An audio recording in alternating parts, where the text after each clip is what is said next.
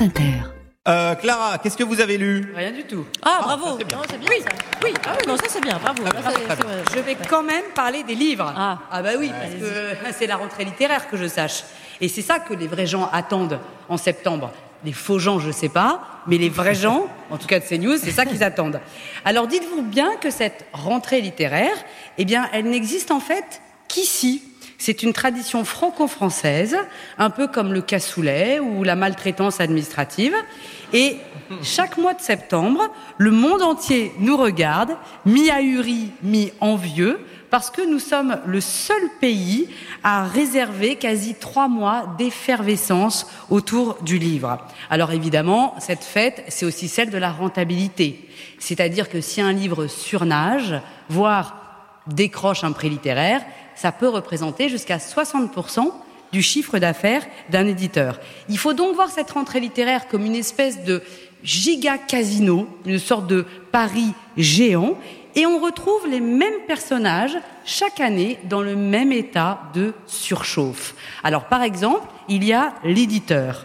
Lui, il est tendu depuis le mois de janvier. Et mille fois, il s'est demandé Hum, voyons, quel roman vais-je publier qui pourrait cartonner en septembre? Le polar ésotérique, c'est déjà vu. Les histoires de famille dysfonctionnelles, grand-père collabo, mère disparue, frère handicapé, déjà vu aussi. Je vais me rabattre sur une valeur sûre. Je vais éditer les tourments d'un transfuge de classe, la déprime d'un homme devenu riche, seul sur son canapé Roche-Beaubois, dans son salon de 110 mètres carrés, titre Le confort est ma douleur. Ça peut cartonner. Et ça peut cartonner.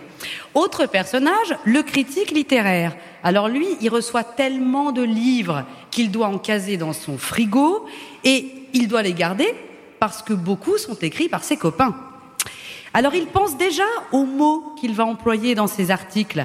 Bouleversant, féroce et drôle, visionnaire, d'une poignante modernité, jubilatoire. Et quand la rentrée littéraire sera passée, eh bien certains d'entre eux se diront Ça y est, j'ai bien chroniqué les livres. Maintenant, j'ai le temps de les lire. Au- Au-dessus de ce théâtre flotte le grand patron invisible, et ben c'est le lecteur. Parce que c'est lui qui décide du bouche à oreille, de suivre ou non les recommandations des critiques, et c'est lui qui adoube ou qui bannit. Sans jamais perdre de vue une chose, c'est que c'est très heureux. On dit souvent que pour prendre le pouls d'un pays, il faut rentrer dans une de ses librairies. Eh ben, quelqu'un qui entrerait dans une librairie française au mois de septembre, il se dirait voilà un pays qui va bien, qui a tellement de choses à dire qu'il lui faut une rentrée littéraire, soit 466 parutions, et encore, c'est un chiffre historiquement bas. Alors évidemment, on peut toujours objecter que 3 466, c'est trop. Mais est-ce qu'on imagine l'inverse? La tristesse d'un pays qui ne publierait pas assez.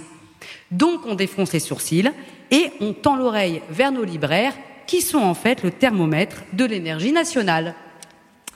Bravo, bravo Clara. Non mais c'est super, c'est super euh, Clara, mais c'est pas tout à fait dans la ligne éditoriale de CNews. Hein. Pour la semaine prochaine, vous lirez, mais sans plus belle recette avec juste du saucisson de Jordan Bardella.